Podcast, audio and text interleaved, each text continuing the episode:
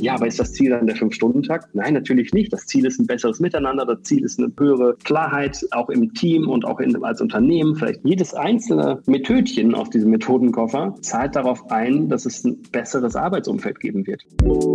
Heute haben wir eine wahre Bielefelder Koryphäe zu Gast. Lieber Lasse, wir freuen uns, dass du dabei bist.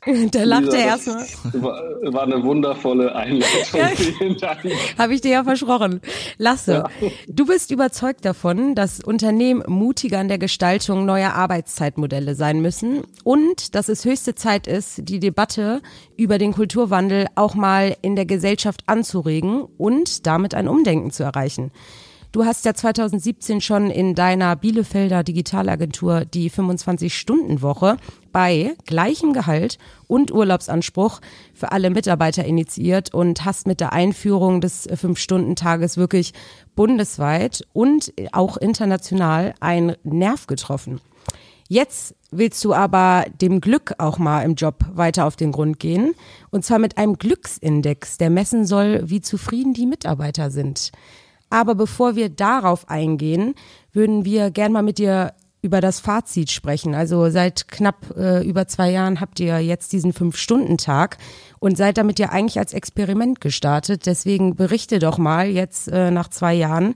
Ist es immer noch äh, ein Experiment? Ist es gescheitert? Wie läuft's bei euch? Eigentlich, also da danke für diese Geschichte. Es ist immer wieder spannend zu hören, was dann über Kennst du noch gar wird, nicht, was ne? wir so tun. Aber das, ähm, das Experiment Fünf-Stunden-Tag, das ist nicht gescheitert, ganz und gar nicht. Nee, wir haben das damals eingeführt mit genau diesem experimentellen Status, um zu gucken, was wäre, wenn.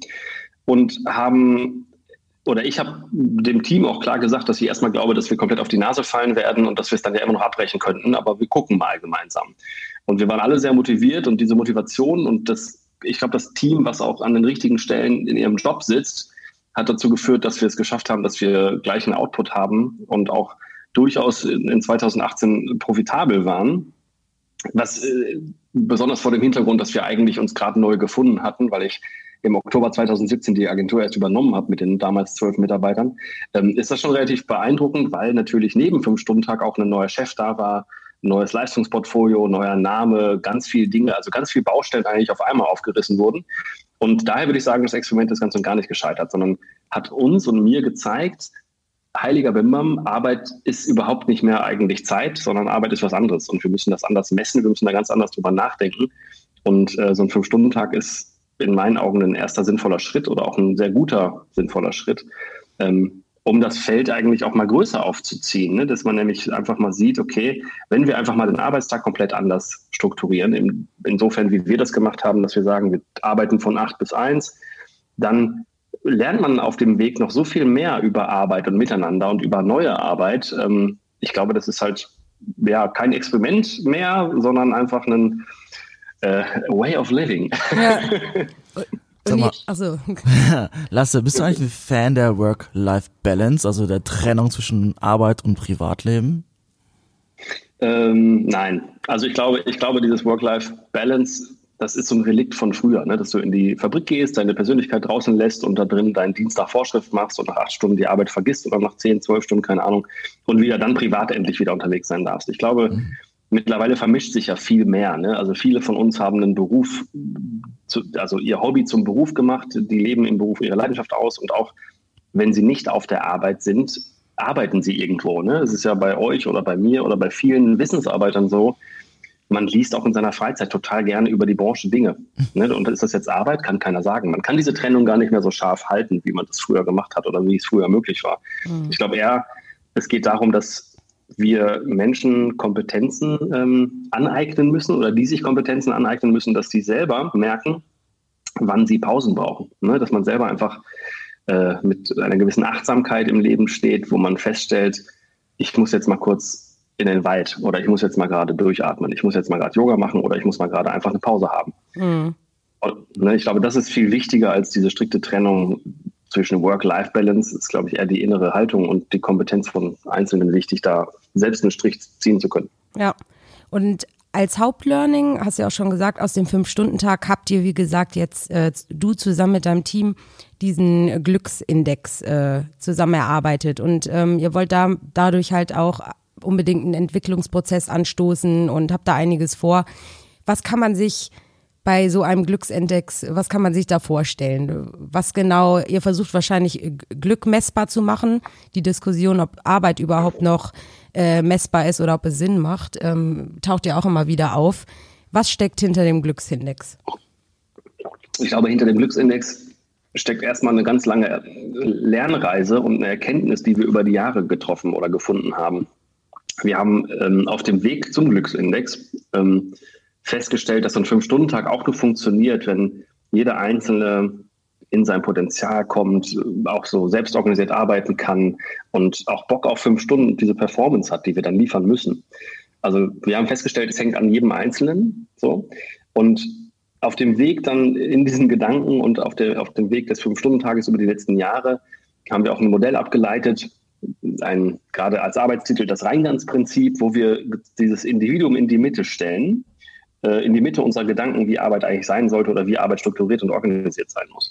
Und wenn man jetzt einfach mal so ein Ich hat, was oder so ein Individuum hat, was zum Beispiel unglücklich wäre am Arbeitsplatz, ne? wenn du ähm, irgendwie einen Streit morgens hattest mit deinem Partner, mit deiner Partnerin oder wenn, wenn irgendwelche Dinge dich sehr belasten, dann ist ja auch eigentlich klar, dass du keinen guten Job machen kannst, wenn du darauf angewiesen bist, dass dein Hirn leistungsfähig ist und du in einem guten Zustand bist. Ähm, und das führte uns ein bisschen, wenn man weiterdenkt, zu diesem Glücksindex, ne, zu dem Thema, wie kann man eigentlich Glück messen? Und wie kann man einfach sicherstellen, dass die Menschen, die äh, mit und für einen arbeiten, eigentlich zufrieden sind mit dem, was sie tun? Weil ich glaube, wir bleiben ja alle nicht stehen in unserem Leben, ne? auch in unserem Beruf. Ähm, wir werden unseren Beruf wechseln, weil auch der Beruf sich verändern wird, und zwar immer wieder. Und ich glaube, Menschen werden unglücklicher, wenn sie stehen bleiben. So, und ich glaube, man muss einfach gucken, wie man das auch in Korrelation setzen kann, dass Menschen glücklich sind, dass die weiterentwickelt werden oder dass man auch mit denen ein Gespräch sucht, wenn man feststellt, das Glück eines Mitarbeiters oder dieser Zufriedenheitsindex oder Glücksindex äh, nimmt weiterhin kontinuierlich ab, dann ist das, glaube ich, ein guter, ein gutes Signal, um mal das Gespräch zu suchen, um zu gucken, wie können wir uns jetzt weiterentwickeln gemeinsam. Ne, wo soll die Reise weitergehen? Und dieser Glücksindex ist einfach, naja, die Frage danach, welche Facetten sind eigentlich relevant äh, im Auge zu behalten im unternehmerischen Kontext. Aber das heißt, es ist nicht nur ein Arbeitsglücksindex, sondern vollumfänglich über das ganze Leben, weil wir alle kennen das, wenn auf der Arbeit irgendwas richtig scheiße läuft, dann ist der A-Feierabend. Bei, euch nicht, ja, bei uns jetzt nicht, aber bei uns läuft alles glatt. Ich ja. habe schon mal davon gehört. Dann ist halt auch der Feierabend gerne mal, ich sag mal, ähm, ruiniert. Also worauf, also welche, welche Segmente des Lebens zahlen auf diesen Glücksindex ein? ähm, eigentlich, das ist jetzt total übergriffig, ne? aber eigentlich natürlich alles. Da kann man Dinge, da sollte man alle möglichen Dinge mit in die Waagschale legen. Aus mhm. dem Grund, jetzt möchte ich mal Frederic Laloux wieder zitieren, oder was heißt zitieren, auf ihn hinweisen, der das Konzept der Wholeness ja auch anspricht, ne? dass man mit seinem gesamten Wesen in die Arbeit kommen müsste oder kommen dürf, dürfen soll. Ähm, das heißt, du bist ja kein, du bist ja nicht schizophren, du hast ja nicht dein Arbeits-Ich und dein persönliches Ich. Das heißt, um einen Glückszustand zu erfassen, ähm, muss auch durchaus das persönliche, die persönliche Lebensführung damit in Betracht genommen werden. Ne, ich will dann nicht alle Geheimnisse von jedem wissen, ich sowieso nicht. Das kann ja auch alles komplett anonym sein, das soll es vielleicht auch. Aber das ist ja auch ein Schritt in die Richtung Achtsamkeit und festzustellen, wo stehe ich denn gerade als Person. Das heißt, wenn ich jeden Tag die Frage gestellt bekomme, von mir aus von einem kleinen Tool oder von irgendeinem Chatbot oder keine Ahnung was, äh, Lasse, wie geht's dir? Wie fühlst du dich heute? Wie hast du geschlafen? Wie ist dein äh, Beziehungsstatus mit deinen äh, Kollegen, also ne, wie, wie, gut ist das oder wie schlecht ist das oder wie belastet ist das, ähm, dann dadurch, dass ich mir selber die Frage stelle und die Antwort mir überlegen muss, kriege ich ja selber auch Hinweise, wo vielleicht Verbesserungspotenzial liegt oder wo ich mal darauf achten sollte oder wo, was mich gerade vielleicht auch stört. Und daraus ergibt sich dann die Chance, was kann man klären? Denn wenn Dinge geklärt sind und wenn das dann aus der Welt geschafft werden kann, dann ist eigentlich auch der Weg frei wieder zu äh, besserem Leben, besserem Arbeiten, besseren Ergebnissen, besserem Miteinander. Mhm. Ich glaube, deswegen sollte man nicht äh, einfach nur auf, wie war der Kaffee in der äh, Bürocafeteria und wie ist dein Arbeitsweg und wie ist der Drucker eigentlich in seiner Qualität, sondern eben wirklich vollumfänglich fragen, was beschäftigt dich gerade? Wo stehst du gerade? Na, diese drei Dinge sind ja meistens scheiße. Also dann ist es ein ziemlich schlechter Ende. Würde ich auch gar nicht mit reinnehmen. Ja. Aber wenn dann ein, eine, ein Mitarbeiter merkt, okay, mein Glücksindex ist um 7,4 Prozentpunkte gesunken, kann er dann auf mhm. dich zukommen und sagen, lieber Lasse, ich gehe davon aus, ihr duzt euch auf der Arbeit. Ich merke, bei mhm. mir läuft es gerade nicht so rund. Ich muss mich auf ein paar andere Dinge konzentrieren, ist okay, wenn ich morgen irgendwas anders mache?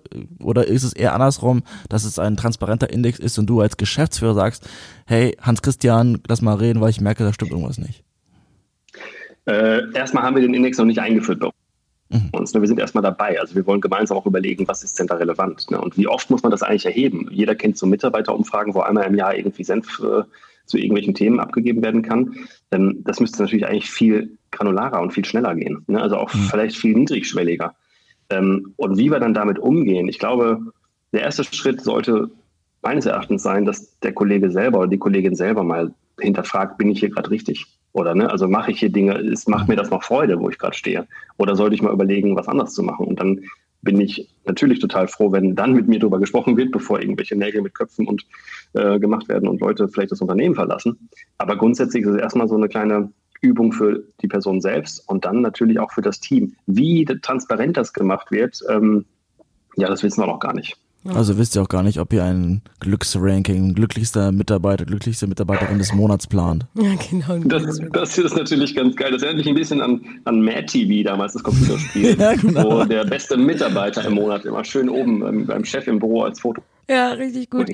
Nee, du hast ja auch gesagt, dass ihr das zusammen erarbeitet. Also ähm, das heißt, der Input zu diesem, zu diesem Index ähm, und äh, was da alles mit reinfließt, kommt tatsächlich hauptsächlich von deinem Team, richtig?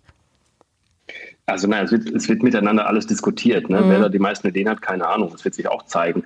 Ich habe natürlich jetzt lange, ich habe glaube ich ein bisschen Vorsprung, weil ich da einfach schon lange drüber nachdenke. Ne? Ich habe da irgendwie seit zwei Jahren, glaube ich, schon irgendwelche Ideen im Kopf und manche mhm. Kollegen noch gar nicht. Also ne, das ist auch gar nicht böse gemeint, die haben einfach andere Dinge zu tun und haben sich noch nie damit beschäftigt mit dieser Frage. Ähm, aber am Ende wird das so sein, dass ich ja auch wie beim Fünf-Stunden-Tag da nichts auf die Kollegen drauf werfe, denen befehle, dass die bitte alles wahrheitsgemäß ausfüllen und dann kommt ein Index raus. Ne? Wenn Leute keinen Bock drauf haben, glücklich. dann ist das auch so. ja, klar. Ja. ja. Nee, aber ähm, genau, du hast ja angefangen, haben wir ja eingangs schon drüber geredet, mit dem Thema Arbeitszeit. Also das wird ja auch immer wieder diskutiert, aktuell wieder auch hier in Deutschland. Ähm, kommt da aus einigen Richtungen die Frage, ob es nicht mal Zeit wäre für eine Vier-Tage-Woche. Äh, auch im Ausland ähm, ist das immer wieder ein Thema. Erzähl noch mal ganz kurz, ähm, wie war denn die Reaktion? Also wir reden auch ganz oft mit unseren Gästen darüber, dass viele in ihren Unternehmen mutig sind und sogenannte Pioniere. Äh, ihr seid für uns ja alle diese, diese New Work Heroes oder diese Pioniere, die Sachen anders machen und ähm, sich einfach mal trauen. Das ist aber leider bei der Mehrheit eben nicht so. Also bevor irgendwas neu angegangen wird, ist es meistens, nein, das klappt sowieso nicht oder wenn ja, wie machen wir das? Wie war die Reaktion darauf? Äh, und die, die Medienreaktion kennen wir. Also wie gesagt, du warst ja äh, auch übersee überall vertreten. Aber ich gehe mal davon aus, dass viele dann auch auf dich zugekommen sind und dich gefragt haben, okay, wie hast du das gemacht oder geht das wirklich? Kannst du da noch mal ein bisschen was erzählen? Also ja, ich habe viele Zuschriften zum Beispiel bekommen, vor allem auf Xing übrigens, äh, von deutschen Top-Managern, die in auf Xing mir Nachrichten geschickt haben, wie dankbar die sind, dass da einer mal den Schritt macht und einen Schritt, den die alle als total sinnvoll sehen, aber irgendwie keiner sich traut oder keiner in der Position ist, das wirklich einzuführen bei sich im Unternehmen. Das war also total interessant und spannend. Ähm, es gab viele Reaktionen, auch Reaktionen, die ich gar nicht selbst erlebt habe, sondern die mir so zu, zugetragen wurden. Natürlich, dass Leute sagten, nein, das klappt sowieso nicht, der ist bald pleite und dann ist er weg und zum Glück und was für ein Spinner. ähm, das ist halt relativ kurz gedacht. Ne? Das ist ja nicht einfach so, komm, wir arbeiten jetzt weniger und erreichen das Gleiche. Das geht natürlich so nicht. Das ist ja auch, das ist ja auch kein, das ist ja auch nicht leicht. Ne? Einfach mal kurz sagen, wir arbeiten jetzt drei Stunden weniger und dann erreichen wir das Gleiche. Das, so einfach ist das nicht. Also man muss schon auf vielen Ebenen da echt Arbeit reinstecken, und zwar jeder Einzelne. Ähm, ich habe aber gefühlt wirklich sehr, sehr viel positive Resonanz erfahren, sowohl halt auch durch die Presse, aber auch durch wirkliche Zuschriften, die zu mir gekommen sind. Ähm, eine Situation fand ich total irritierend. Da war ich mal in so einer Panel-Diskussion und danach wurde ich gefragt, ob ich denn jetzt nur noch mit Polizeischutz oder mit Sicherheitsdienst aus dem Haus gehe. Und, wo jetzt ja, in, war, in, in also Bielefeld so, oder wo? ich habe so gedacht, oh Gott, was ist denn jetzt los? Aber da hat der Mensch dann gemeint, dass viele Unternehmer mich ja total, ähm, total furchtbar finden, weil ich offensichtlich irgendwelche Bedürfnisse irgendwo wecke. Ja, habe ich so noch nie gesehen. Und was eigentlich dahinter aber auch steckt, das ist mir dann irgendwie klar geworden, es gibt viele Unternehmer oder Geschäftsführer oder Topmanager, die glauben, ich würde irgendwie Butter vom Brot nehmen. Ne? Das ist irgendwie, das würde, irgendwer müsste dafür dann ganz viel bezahlen und irgendwer leidet. Und am Ende ist es aber ein Konzept, wo genau alle gewinnen. Ne? Also gewinne, gewinnen natürlich die Mitarbeiter, weil die viel mehr Zeit plötzlich geschenkt bekommen. Äh, da gewinne ich aber auch als Unternehmen oder als Unternehmer, weil das eine enorme Loyalität und Bindung und Motivation auslöst und wirklich auch enorme Kräfte freisetzt, weil die einfach sich immer jeden Tag auch neu beweisen können und auch zeigen können, was sie einfach wirklich drauf haben. Und auch viele sind dankbar, dass endlich dieser ganze Mittags- äh, oder, oder Kaffeeklatsch aufhört und die endlich mal in Ruhe arbeiten können. Mhm. Und ähm, selbst die Kunden, das ist ja auch so die Frage, was sagen denn bloß eure Kunden dazu? Äh, selbst die Kunden gewinnen, weil die nämlich, naja, hochmotivierte Leute haben, die zahlen auch das, die zahlen ja das gleiche wie vorher, aber kriegen vermeintlich weniger Stunden Arbeit, aber die zahlen ja meist für, für ein Projektergebnis oder ein Produkt oder die, ne, für eine Leistung, die schon irgendwo in der Anfangsphase in irgendeiner Art und Weise definiert ist. Ähm, und auch die, alle Kunden sind noch immer da, die wir damals hatten. So, also wir haben auch größere Mittelständler als Kunden, die finden das total super, auch mit welchen Werten wir eigentlich das angehen, wie wir Arbeit sehen und wie wir die behandeln. Und auch dieses Thema Erreichbarkeit war ganz oft anfangs so ein Kritikpunkt, wo Menschen sich fragten, ja, okay, aber dann sind die um 1 Uhr irgendwie im Feierabend und was passiert dann? Naja, also es ist ja so, es ist eigentlich so die gleiche Frage, was passiert denn, wenn in der Agentur um 18 Uhr einer anruft? Ne, es ist auch so, dass dann vielleicht keiner erreichbar ist.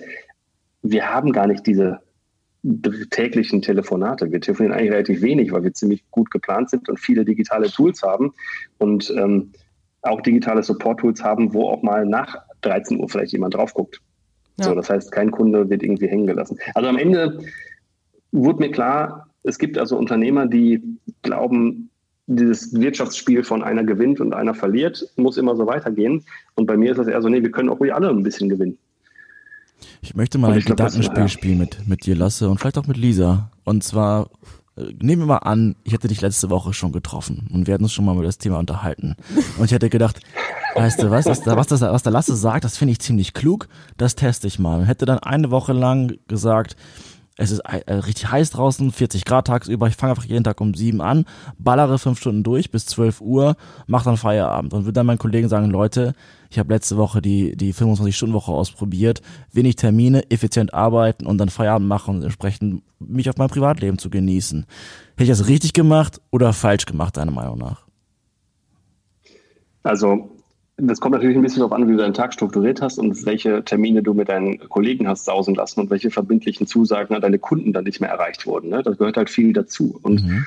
also bei uns, ja, das klingt, klingt erstmal super und ich glaube auch tatsächlich durch Corona, ne, so seit äh, Homeoffice-Welle Mitte, Ende März, haben ganz viele den Fünf-Stunden-Tag gelebt, obwohl sie es gar nicht wollten oder wussten. Ne? Einfach weil das ganz, weil es anders gar nicht möglich gewesen wäre, Familie, Partnerschaft, Kinder und Arbeit im Homeoffice unter einen Hut zu kriegen. Mhm. Die hatten wahrscheinlich viel weniger Fokuszeiten, in denen sie wussten, oh ja, jetzt habe ich zwei Stunden Zeit, das hier alles fertig zu kriegen. Danach kommen die Kinder irgendwie aus dem Mittagsschlaf zurück oder danach passiert dies oder jenes.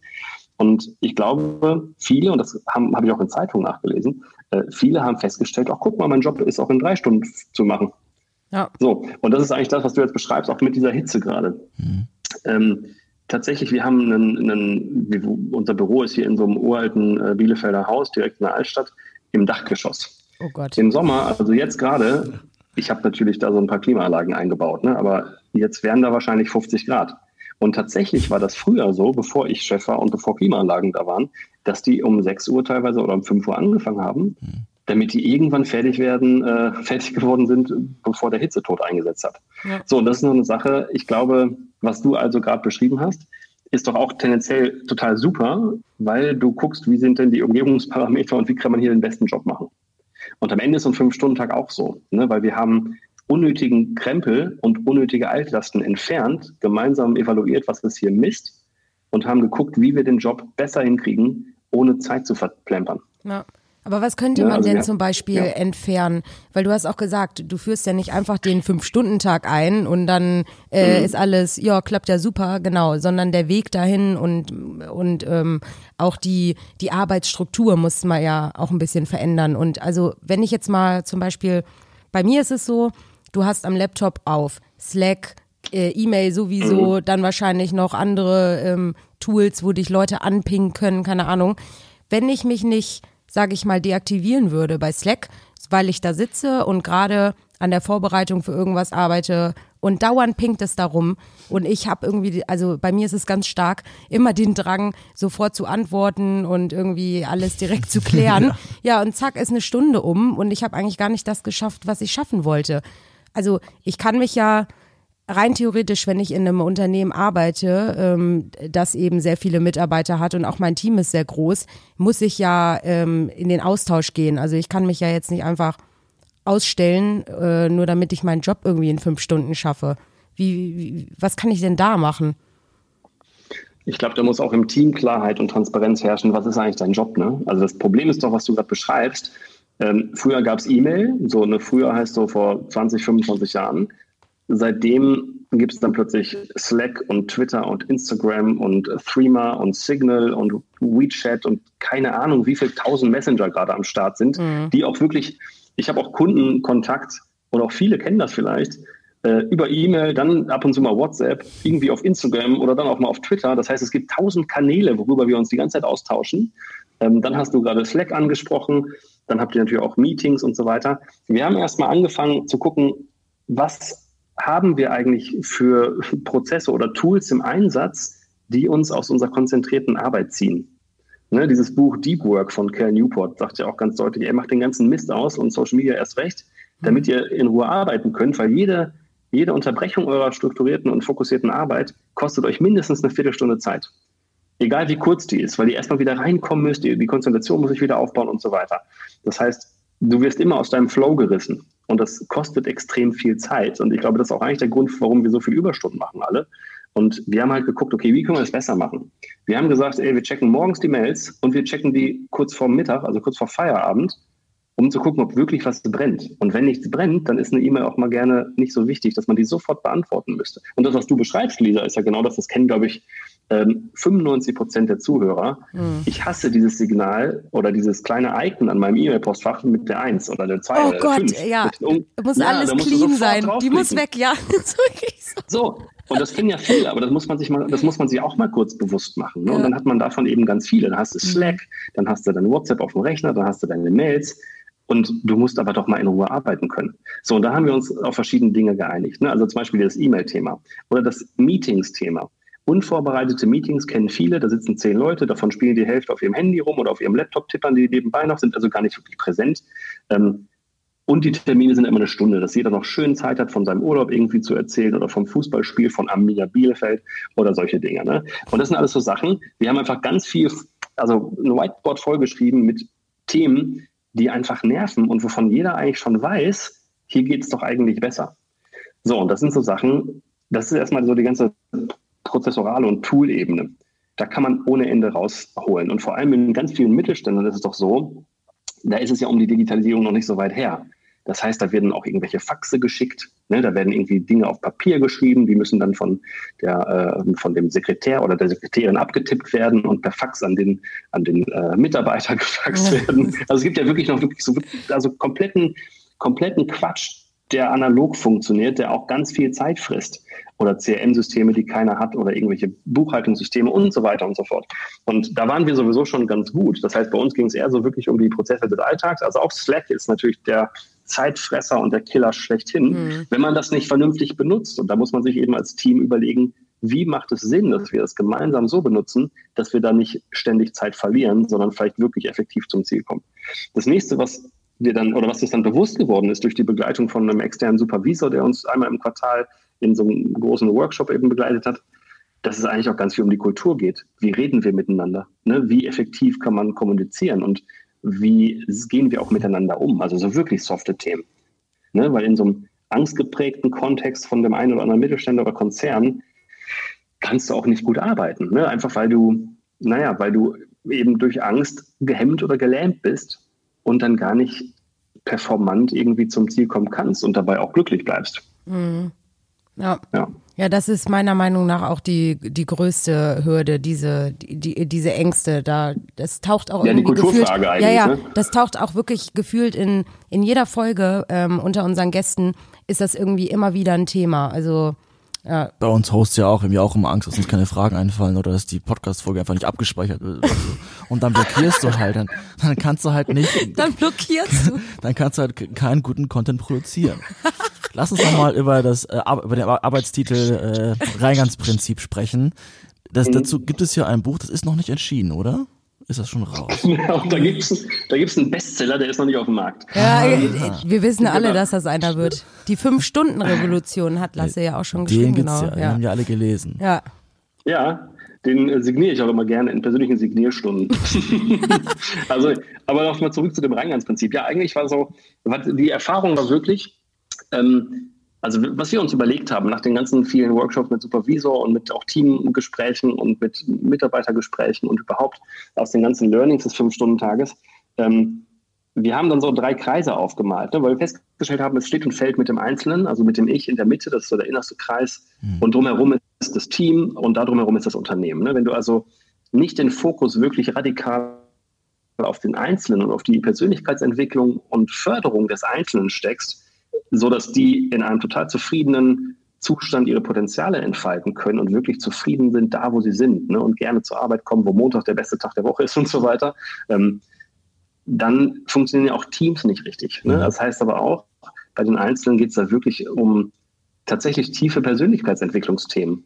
Eigentlich Dinge, wo ich früher gedacht hätte, ey, lieber Chef, sei mal nicht so übergriffig. Ne? Einfach weil wir sozialisiert wurden, dass man das halt total trennt. Und dann auch dieses Thema Beziehungsebene.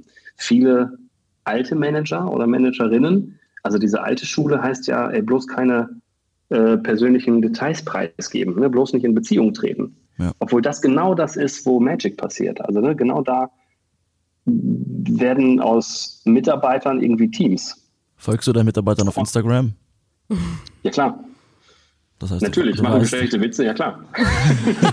schicken, wir uns, schicken wir uns am Wochenende Memes, ja logisch. Doch ganz klar.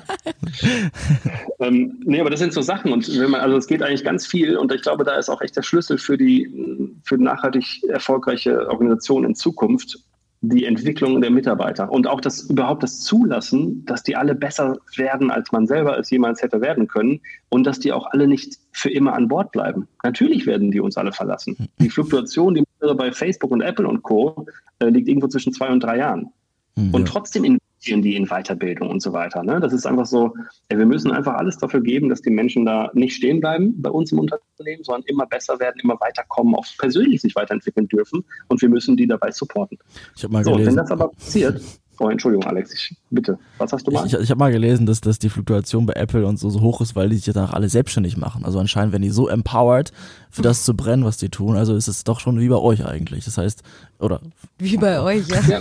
kann ja sein. jeden das, das, das kann ja auch sein. Das, ist, das muss ja auch nicht schlecht sein. Das ist doch alles okay. Ne, Das muss man erstmal, das ist einfach die Realität, in der wir heute, glaube ich, leben. Ne, Und ich glaube aber, viele wollen, oder das ist auch eine Haltungsfrage. Was glaube ich denn, was Menschen brauchen? Ne, Viele Chefs glauben, die brauchen Peitsche und Zuckerbrot.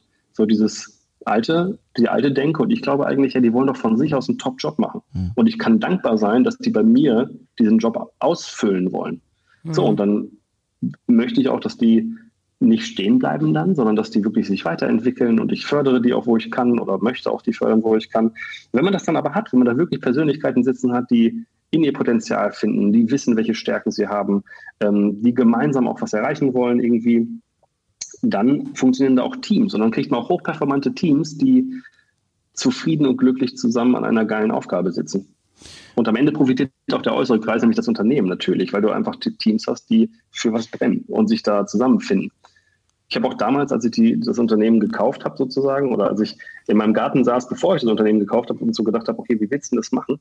Da wurde mir einfach klar, ich will einfach nur ein Spielfeld für solche Menschen bereithalten, wo an den Spielfeldecken so meine Werte stehen und die dürfen natürlich nicht irgendwie verletzt werden von irgendwem.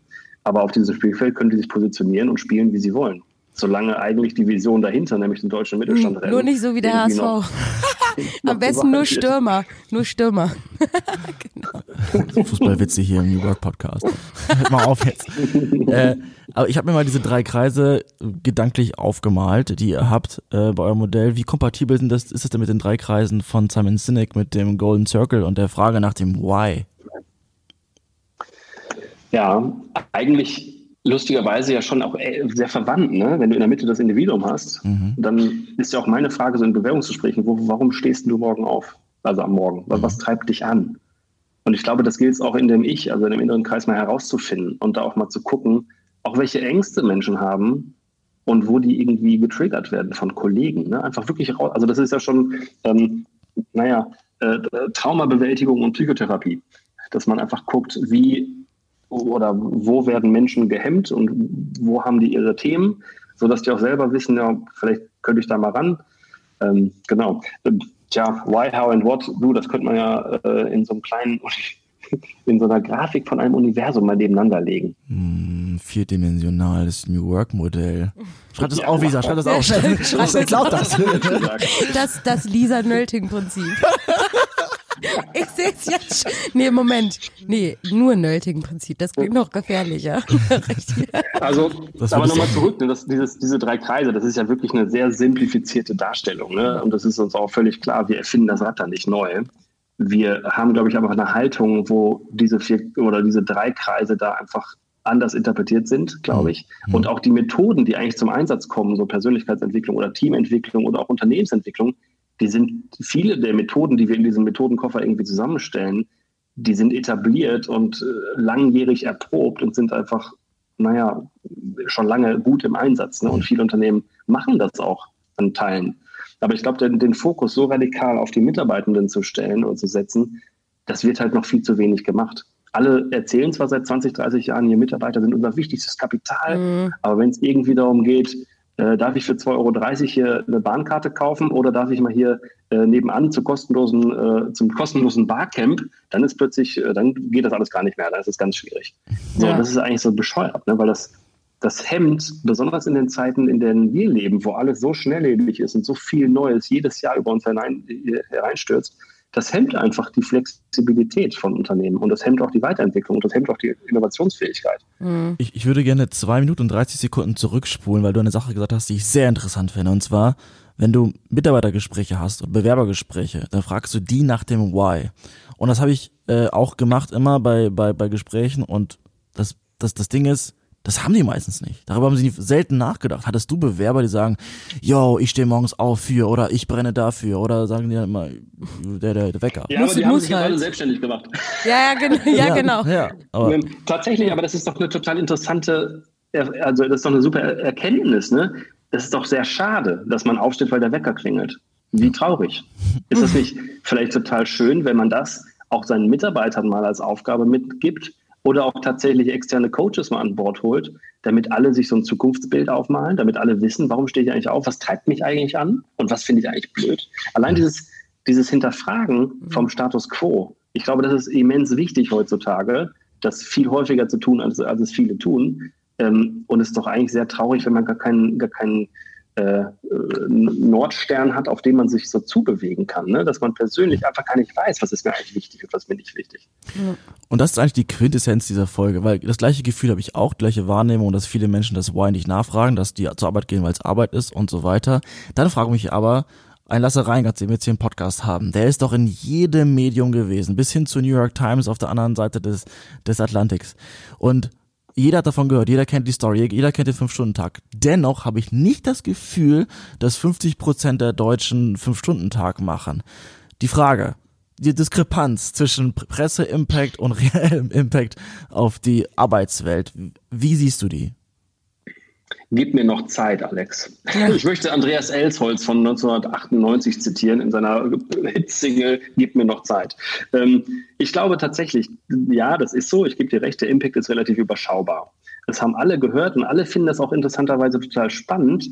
Aber ganz viele sagen, oh, das klappt bei uns im Unternehmen nicht. Äh, also jeder erfindet ganz viele Gründe, warum das alles nicht geht. Ne? Hm. Ich glaube aber tatsächlich auch durch Corona, es passiert was. Ich habe das Gefühl, dass ich Momentum erlebe, ähm, dass ich ein Momentum erlebe durch Corona und auch durch die Entwicklung und es wird stärker. Und ich glaube, wir werden immer mehr solche Experimente hier und da sehen, wo Arbeit neu interpretiert wird. Auch die Tatsache jetzt mit Homeoffice, das haben wir auch Anfang März schon gesagt, wir gehen alle raus. Äh, Präsenzpflicht brauchen wir nie wieder haben, weil es funktioniert alles sehr gut. Also auch Selbstorganisationen, wo man arbeiten will bei uns im, Team. Ähm, Also es passiert ja viel. Ne? Siemens mhm. streicht Präsenzpflicht für 140.000 Mitarbeiter. Ähm, ich glaube, es passiert an verschiedenen Aspekten der Arbeitswelt eine ganze Menge. Und ich glaube, dass allein der Fünf-Stunden-Tag und die Medienpräsenz dazu geführt hat, einfach eine Menge Impulse zu setzen. Ne? Also ich glaube, viele Unternehmer und viele Manager haben das gesehen. Und ich hatte auch so einen Termin und erstmal gedacht, was für ein Quatsch. Und ich hatte dann ein Jahr später so einen Termin und dann, Lasse, du hast verdammt recht. Also das, das braucht einfach eine Weile. Mhm. Ne, das ist wie so ein Impuls. Wir haben ein paar Samen gesät und ich glaube, da wird sich was entwickeln. Ob das ein Fünf-Stunden-Tag ist, du, das muss jedes Team und jede Firma selber entscheiden. Aber ich glaube, wenn wir einfach Schritte in die richtige Richtung machen, dann haben alle was davon. Und auch bei diesem Reingangsprinzip und dem Methodenkoffer, das wurde ich nämlich auch oft gefragt, ja, aber ist das Ziel dann der Fünf-Stunden-Tag? Nein, natürlich nicht. Das Ziel ist ein besseres Miteinander, das Ziel ist eine, eine höhere ähm, Klarheit, auch im Team und auch in, als Unternehmen, vielleicht eine bessere Positionierung. Und jedes einzelne Methodchen aus diesem Methodenkoffer zahlt darauf ein, dass es ein besseres Arbeitsumfeld geben wird. Dass Menschen einfach besser gesehen werden, sich besser miteinander äh, irgendeiner Sache hingeben und so weiter und so fort. Das heißt, auch so ein Fünf-Stunden-Tag ist ja nicht das, das erklärte Ziel, sondern einfach mal drüber nachzudenken, was in der heutigen Arbeitswelt ist Schrott und was muss anders laufen. Und Arbeitszeit, nur weil sie irgendwann mal so festgesetzt wurde, muss ja nicht irgendwie im Acht-Stunden-Tag verankert bleiben. Da hast du absolut recht und das ist ein wunderschönes Schlusswort, lieber Lasse. Ähm, vielen, vielen Dank für deine ganzen Insights und äh, ja, mal gucken, ob die Folge vielleicht für den fehlenden Impact jetzt noch sorgt. Wer weiß. Nächste Woche. Ja, auf jeden Fall. Nee, das, ja, genau. Meine, das ist auf jeden Fall meine Erwartungshaltung. Nee, ja, und, und unsere erst. Ne? Also ab, ab nächsten Monat gilt äh, fünf Stunden Falle. Nein, vielen, vielen Dank. Ähm, dann macht ihr noch einen schönen äh, Arbeitstag. Viel äh, bleibt dann ja jetzt nicht mehr übrig, weil wir schon deine Zeit geklaut haben. Auf jeden Fall. Liebe Grüße nach Bielefeld aus dem schönen Hamburg und ähm, vielen Dank, dass du dabei warst. Bis zur nächsten Folge. Ja, genau, bis zur ja, nächsten Folge. Für euch. Macht's gut, bis Danke. bald. Ciao. Ciao. Stopp, stopp, stopp, stopp, stopp, stopp, stopp. Die nächste Story gibt's wieder am Mittwoch auf Spotify, iTunes, Soundcloud und so.